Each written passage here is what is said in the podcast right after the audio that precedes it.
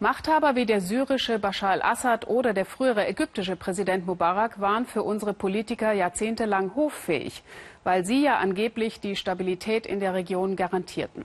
Und heute sieht es nicht so viel anders aus. Der ägyptische Alleinherrscher al-Sisi wurde erst kürzlich in Berlin empfangen. Dabei geht sein Regime mit Oppositionellen noch viel brutaler um als Mubarak. Seit einigen Monaten verschwinden immer mehr von ihnen einfach von der Bildfläche.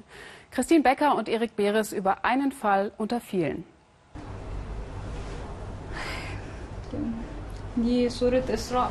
Das ist ein Foto von Isra. Wir sind jetzt in ihrem Zimmer, aber sie ist nicht hier. Für mich ist das wirklich schlimm. Dua El-Tawils Schwester Isra verschwindet Anfang Juni, scheinbar spurlos, mitten in Kairo.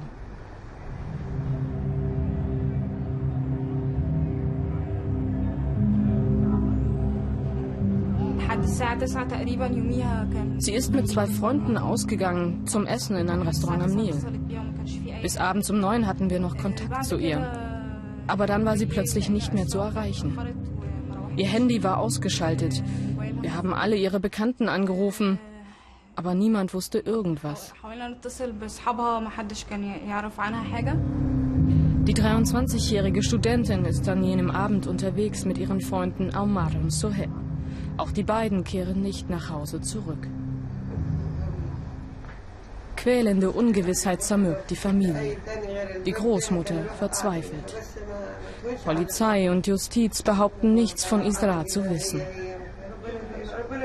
Die Familie sucht überall, auch im Internet, per Facebook.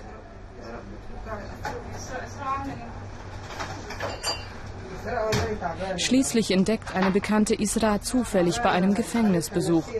Die Familie weiß jetzt, dass sie lebt und sie erfährt, was am Abend ihres Verschwindens geschehen ist.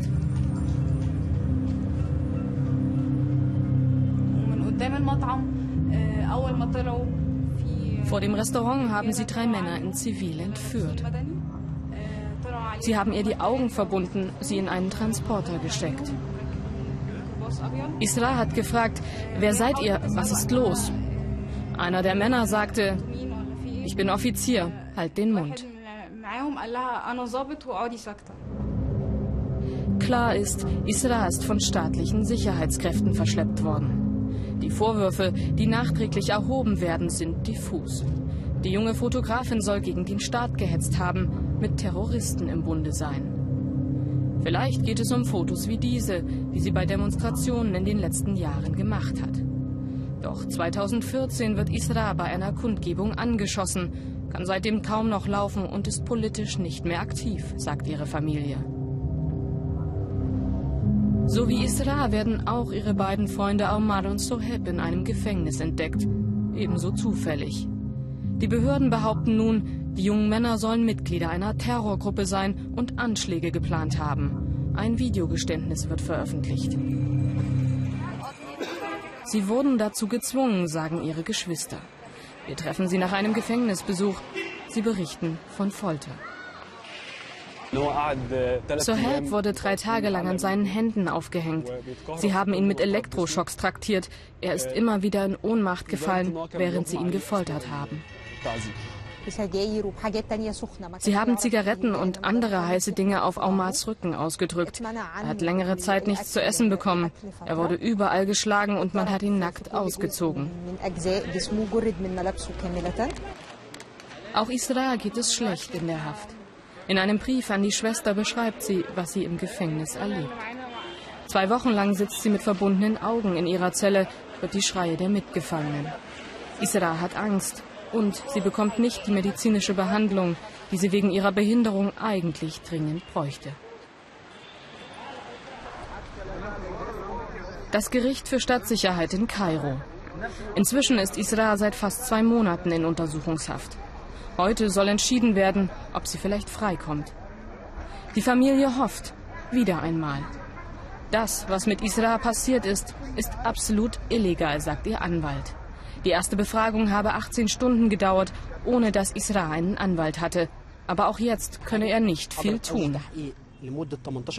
Die Anklagen gegen sie haben wir Anwälte bis heute nicht gesehen.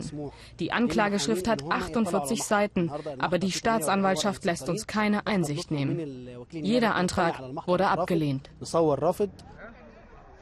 Und auch dieses Mal schlechte Nachrichten. Der Staatsanwalt lehnt es ab, Isra freizulassen. Erklärungen gibt es keine.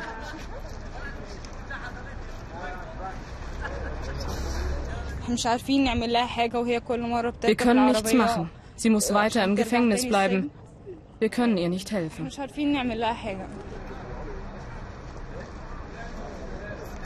Es ist unerträglich für Isras Mutter, ihre Geschwister und Freunde. Erst in zwei Wochen soll ihr Fall erneut geprüft werden. Wie Isra kann es jeden in Ägypten treffen, sagt die Familie.